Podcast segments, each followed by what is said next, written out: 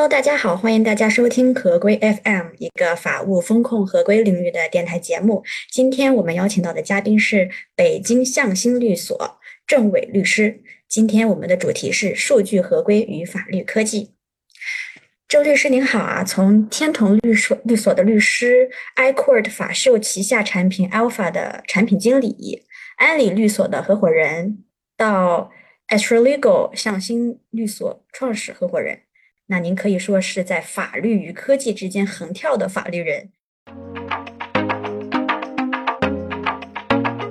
那您之前的这种经历是还是有法律跟科技结合比较紧密的这种经历，但是呢，如果说做一个法律法规数据库出来，或者说做一个判决案例数据库出来，它可能给到企业的只是一个过往的啊这个行业合规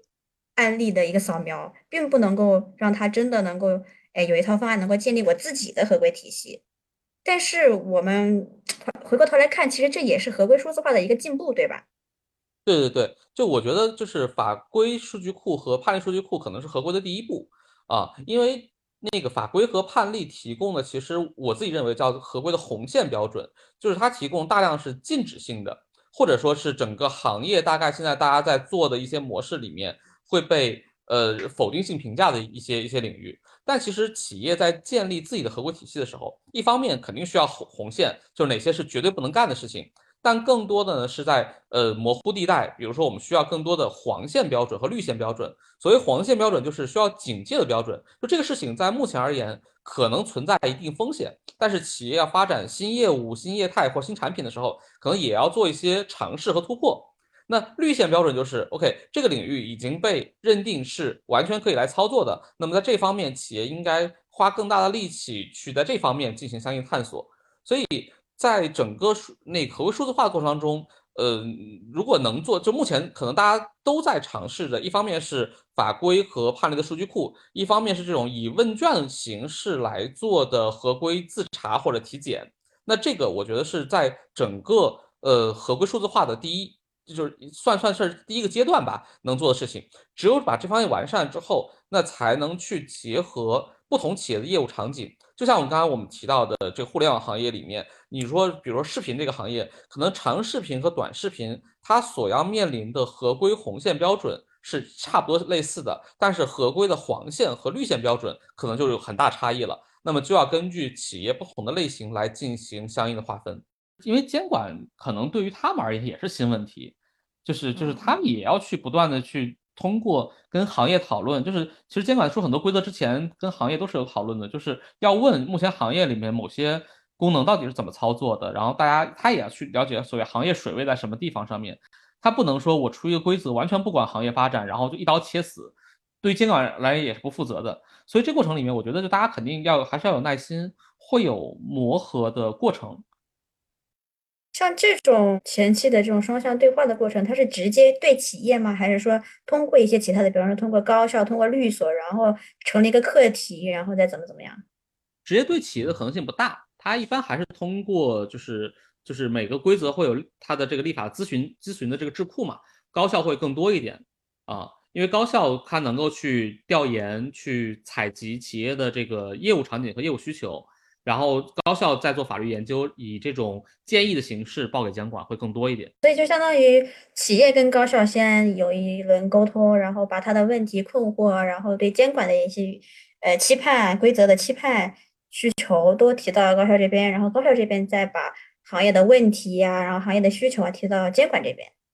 呃，它可能是个反向的，就是就是往往是就是监管可能比如说我要去做一个什么样的课题，然后这个课题那个。给高校说，那比如说，希望高校能够专题研究某一种业态或某一种这个这个这个具体的业务里面的风险，那那高校就会去跟这个具体企业，他可能会选择，比如头部、中部，然后中小型都选一些这个这个样例，然后做调研，调研完了以后再完成刚才你说的这个汇集和上报的这个过程。嗯，这种其实也也有点像什么咨询公司、三方服务机构会做的事情哎。哎，对对对对对，就这里面，因为因为高校是个相对中立的角色，就高校可能对于两边来说都不是一个有明显站位或站队的一个状态，它可能更好的能够呃以以学术研究的维度，或者以这种这种立法咨询的这种姿态来做，那咨询公司呢就很容易变成大家会觉得你是不是一个收钱办事儿的一个状态，比如说你收了这家钱不收那家钱，是吧？你你你就调研这家不调研那家，就可能会出现这种情况，因为在行业里面确实国内的互联网行业这种所谓的站队的情况也还蛮明显的。国内的话，中国信托院做了不少这种课题，包括在企业内搞一些呃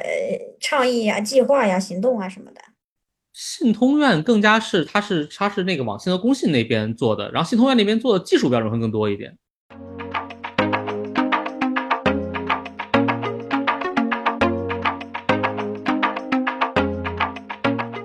一旦线只要能画出来，其实。就刚才咱们讲产品化或技术化的过程就没有那么难做，因为现在比如说 A P P 检测这件事情，这件事情就是因为通过那么多的案例也好，规则也好，它的技术它的标准是相对明确的，所以现在市面上也出现了一些就专门为 A P P 提供检测的这种软件，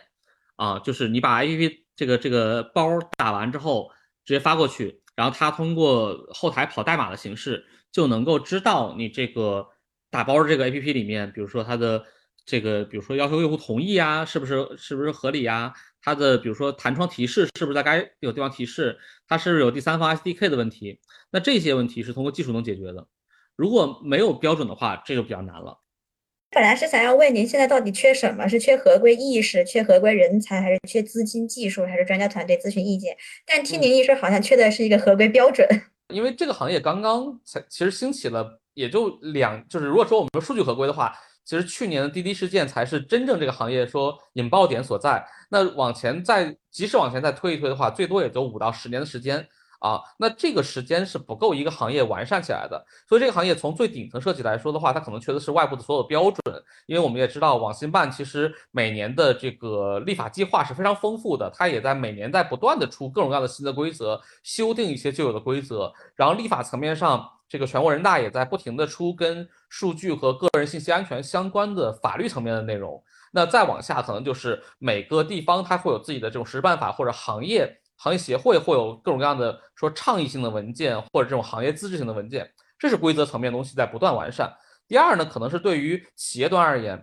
就企业端需要意识一件事情，就是合规不是法务的，就是不是把我们原原来理解的常见法律顾问的业务做再包装。而合规其实是一个顶层设计的一个问题，就是我们在整个中国，不管是互联网行业还是别的行业，要逐步意识到从原来的快速野蛮的发展方式，到相对慢速和相对平稳发展这样一个转化。那这个转化过程里面，就要把合规的成本计算到我们整个企业经营的成本当中去，因为原来很多我们在更早年间探讨产品模式的时候，企业的。这个这个老总会说，先上了再说，就是出问题再讲，就出问题解决问题这样的思路。那原来是因为只要产品上线，或者只要这个商业模式在初期能跑通，它带来的这个收益是远大于成本的，不管是合规成本还是各种各样的这种监管成本。那目前而言，我们看到不断会有所谓的天价罚单的出现，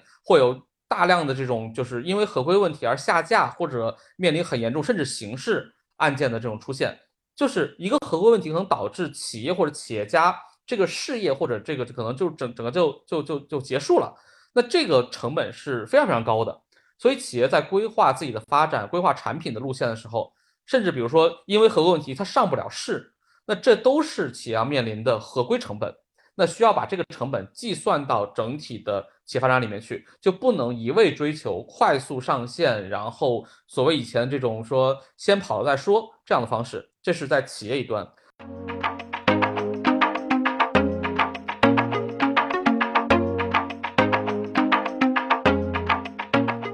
那对于我们服务一端的话，我觉得服务一端需要的就是所谓这个专业化的人才。专业化人才里面，它不是一类人才，而是。多种，要么就是一个人他有复合型的能力，他既要懂监管口径，既要懂行政目前出会会出台的各种各样的这种呃监管的规则，它背后的逻辑是什么？另外一方面，他也要懂得企业的场景，然后具体的行业的要求。那么，如果一个人或者一两个人很难汇集的话，可能需要一个团队。如果问到说整个合规缺什么的话，我觉得就确实要分层，分成这个外部的这个规则层面，然后企业层面和这个服务端，它每个维度上缺的可能都不太一样。但你要说到最后，可能大家都在缺这个技术工具吧？就是目前来说，技术工具一定是建立在三方都达到一定水平线上面，才会有我们说。呃，未必说一百分啊，可能是六十分或七十分的技术工具出现，然后通过这种工具不断的运用，才能有迭代的空间，还有升级的空间，很难出现一个，比如我们说横空出世一款大家都认可说效果很好的工具，工具本身也需要不断打磨和在业务场景里不断的去被试错，然后升级的过程。但是其实现在做这种法律法规数据库的还比较多，它可能就是一个罗列。比如，但我如果说我是一个某一个行业里面的某一个企业，我就想调那一个行业的这种合规案例，这个有办法实现吗？对，这其实面临到一个叫就就是把现有的数据做精细化的拆分筛选，然后再运用的一个场景。因为这件事情当年在这个 ICO 的时候。呃，包括 ICO 在内，很多家企业都有这个当年的判例数据库，就是那个最高院公开的这个呃所有的这些法律文书的数据库。那大家在做的第一步工作肯定是完成数据的清洗，就是把它尽可能的做成相应的这个同样的格式或同样要求来进行呈现。那第二步呢，肯定是进行数据的我们叫打标签啊，就是。刚刚你说的，比如说按照地域、按照类型、按照案由、按照争议焦点、按照证据类型来进行逐步精细化的拆分。那这里面既有人工的部分，也会有技术的部分来操作。那这是原来我们对于文书网进行，就是裁判文书进行的一些相关工作。那现在到了合规领域来，同面临也同样的问题，就是合规第一数据它的集中度非常的，就是非常的分散，就现在还没有一个完整的可以。呃，找到就是覆盖面比较广或者比较那个全面的这样一个合规，比如处罚的案例的数据库，或者是有有有怎么样这个汇集的一个数据库。所以数据库的建立本身也需要一定过程。第二呢，就是把这些数据汇集完之后，我们需要把它进行详细的拆分，因为裁判文书它还是算有一定的格式，呃，这样的要求。但是我们现在看到合规的文件，不管是处罚文件也好，或者是各种各样的新闻报道也好。它出现的这个形式类型其实是非常非常广的，它对于不管是人工来做还是技术来做，它对于后台的人员的要求就很高，特别是在我们现在还没有一套所谓合规的标签体系，就是合规的这种知识图谱的情况之下，那么一方面要进行知识图谱的构建，一方面也要进行知识图谱上层，就是把这些数据进行处理的这样构建。所以目前可能我们来看到的是没有一款我们能，甚至说没有一款能达到及格线的这样产品的出现。但我觉得这件事情，嗯，大家可能都在做，包括我们自己也在进行尝试的进行研发这样的过程，可能会在比如说我估计会在一到两年之内，大家会看到类似于当年的裁判文书的数据库那样的一个，呃，在这个小领域里面会有几家头部做的不错的产品的涌现。那这里面一方面需要企业，就是我需要这个服务商的这个这个不断的研发投入，一方面也需要企业对这件事情不断重视，然后形成一个良性的循环。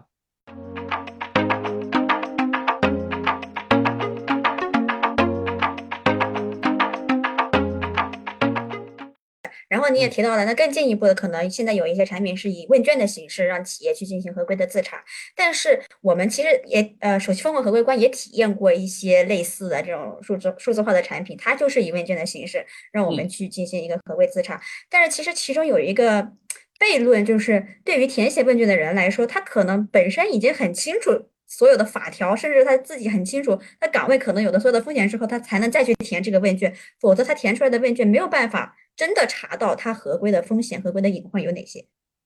对，是的，就是，所以，我我们其实也认为，我这个问卷不是产品的最好形式，但可能问卷是这个产品的，我们叫一点零甚至零点一版本吧，就是它是把就是我们周到法条或者案例进行了一个初步的提炼，把它变成了一个呃，就是自查式这样一个一个 checklist 的这样的形式。那么，其实它第二步更应该做的是把业务场景结合进来。就我刚刚讲这个翻译官角色，因为问卷这种形式其实是把翻译的工作交给了填问卷的人，就是填写人，他需要从自己的业务里面去说了解自己业务到底存在什么样的问题，然后回过来给你填 yes or no，或者是选 A、B、C、D 里面某一项。那最好的形式其实是直接从企业运行的这个后台去找到它的问题，比如说从一些数据的流转的过程，从这个它的比如财务上的一些情况去找到其中的合规风险。那我觉得这个是合规产品要做的二点零版本，或者说第二阶段的这个产品应该有的形态。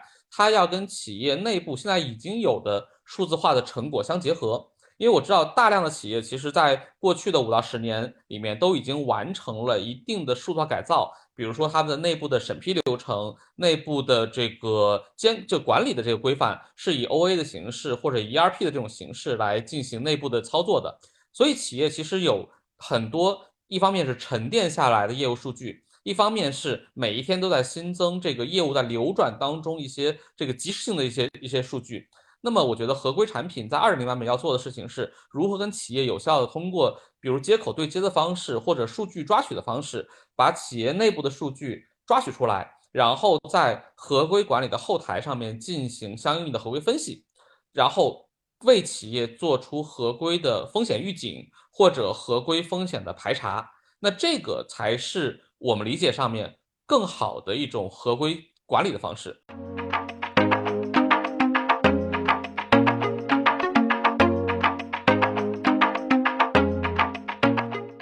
所以我们才会说合规这件事情，它可能一方面需要我们法律人才把合规的标准建立起来，那另外一方面需要了解企业内部去如何运行管理的人，我们知道企业在不同场景里面它遇到的合规风险是什么样子的。那第三部分呢，是需要技术人员、软件开发人员把法律的规则和企业的场景进行结合，做成这样的产品。那这件事情对于法律行业而言，其实都是会面临很大挑战，因为坦白讲，纯法律就是纯律师吧，呃，或者法务这样的人是很难把这三件事情进行结合的。他确实需要一个公司或者一个组织，嗯，把这三类的这个专业的人才进行一个汇集。才有可能呈现出我们想要的那个效果来。好的，感谢您参加我们今天的访谈，期待下次跟您聊出更多更有趣的合规话题。合规，请听好，我们下期再会。